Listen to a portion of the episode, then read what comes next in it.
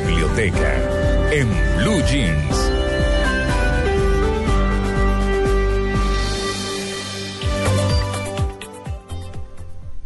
Y María Clara Tito, yo para hoy no les tengo la recomendación de un libro nuevo, eh, ni de libros nuevos, sino que quisiera recomendarles clásicos que para tal vez las personas que quieren comenzar el año y decir, bueno, este año sí voy a leer algo, ¿por qué no leer libros que son clásicos, que vale la pena saber de qué se tratan y que son una buena oportunidad también de iniciarse a la lectura? Tres clásicos que si usted quiere leer, definitivamente son buenos para comenzar el 2013. El primero, que le voy a recomendar es La insoportable levedad del ser de Milán Kundera, un libro bueno, suena un poco filosófico el nombre, pero, pero es una novela muy, muy bonita. Cada personaje cuenta, digamos, su perspectiva del amor, de la vida, de los lugares que visitan. Eh, y esto está en medio de, de, todo un conflicto en República Checa con Rusia. Eh, vale muchísimo la pena este libro y además de tener buena historia, es un libro que definitivamente tiene una filosofía de vida muy bonita y unas citas que se quedan a usted grabadas para el resto de la vida. el segundo es Cien años de soledad. Ah, claro. Lo digo porque recomiendo releerlo, ¿sabe? Y leerlo por primera vez, ojalá no obligados por una profesora de colegio para los adolescentes. de acuerdo. Eh, porque creo que es un libro que vale tanto la pena y que hemos perdido porque a muchos nos lo a leer cuando estaba muy pequeños y tal vez no comprendíamos muchas cosas. Claro. Como el Quijote que se lo pueden a uno leer y tiempo lo abramos. Sí. No, y queda uno ahí como que, bueno, uno de 14 años está pensando en otras cosas y no creo que sea la mejor manera de, de atrapar a los jóvenes con la lectura. Yo creo que más bien hace que se aburran un poquito. En cambio, si usted empieza a releer este libro después de varios años y si quiere comenzar, si está en la playa, si está en su casa y, y abre 100 años de soledad, yo sé que uno ya más adulto pues mire, mire, Amalia. A, notar por qué el realismo mágico y por qué Gabo tiene el reconocimiento que tiene ahora. Claro, es que eh, Tito y Amalia, yo no sé si a ustedes les pasa lo mismo, pero uno muchas veces, cuando se repite una película, a propósito de lo que dice Amalia de releer los libros, de leer clásicos, o el libro que le guste, lea. Eh, cuando uno vuelve a ver una película, de pronto se fija o se da cuenta que había detalles en los cuales no se había fijado. ¿cierto?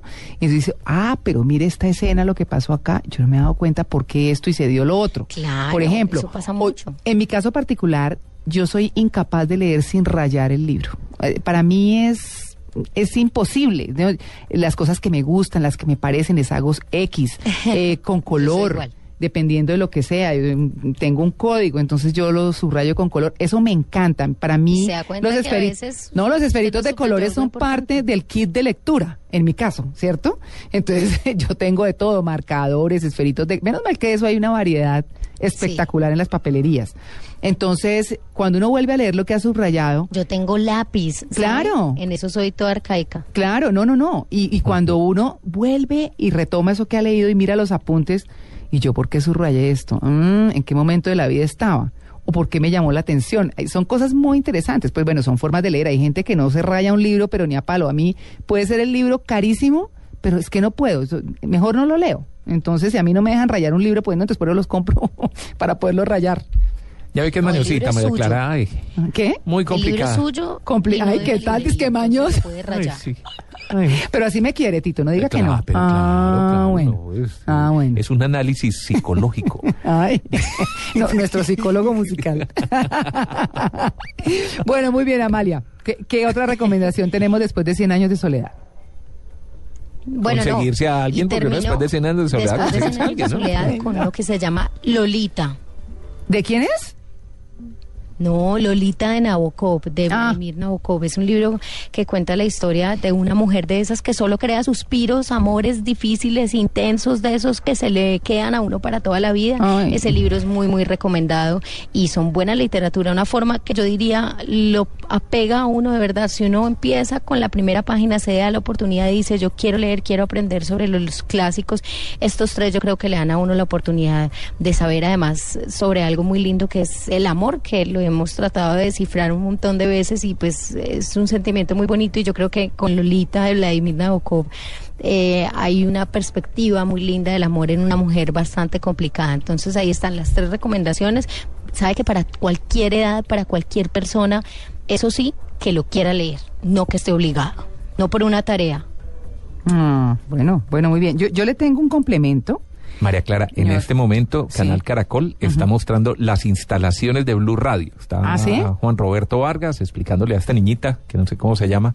La presentadora Sí, están mostrando los estudios, están mostrando cómo trabajamos. Eh, para la gente que quiera mirar. ¡Ay! Ahí estoy yo. María Clara está al aire en con este Felipe momento. Zuleta. Con Felipe Zuleta, exactamente. Ah, sí. eso lo grabaron casi recién comenzamos. Mire esa pinta de María Clara. Ay, esas gafas no, tan no, divinas. No, no, no, no, no. Bueno, los que sí. quieran conocer Blue Radio en este momento, no apaguen el radio, pero sí pueden prender el televisor Sí. ahí bajito para que miren. No, por supuesto. Bueno, es Canal que, Caracol, Canal Caracol. es que les quiero contar que a propósito de biblioteca, son las 8 y 50 minutos de la mañana, pues se acaba de publicar un libro, una, una periodista francesa acaba de publicar un libro que se llama Papá Muammar. ¿Cómo? Papá Muammar. Muammar al-Gaddafi. Ah. Gaddafi. Exactamente. Ella se llama Anik Koyan eh, y pues habla de, de las cuatro víctimas diarias para sa- satisfacer el insaciable apetito del dictador. Libio, ustedes saben que, que era pues un dictador libio y un hombre pues muy polémico, muy eh, difícil en su vida personal y es lo que ella relata. Habla, habla de que le valían tanto menores de edad como embajadores o sus propios ministros. Un libro... eh, ¿Cómo? sí, todo. Era ¿Con los ministros? con sus algunos de sus ministros los chantajeaba tenía relaciones sexuales con ellos y además con sus esposas y los chantajeaba para avergonzarlos y que hicieran pues lo que él quisiera. Era un hombre absolutamente difícil. Mire, si bien las orgías y, y las depravaciones sexuales de los hijos mimados del dictador libio Muammar el Gaddafi eran de conocimiento público, poco se sabía de la intimidad del líder de la Revolución Verde. O sea, todo se suponía, pero, pero este hombre que fue derrocado y ejecutado hace algo más de un año, pues eh, daba mucho de qué hablar, pero nunca se sabía con exactitud. Dice esta periodista que muchos se imaginaban que era un depredador con las mujeres, pero no podían, eh, nadie podía intuir su nivel de barbarie, de sadismo y de violencia.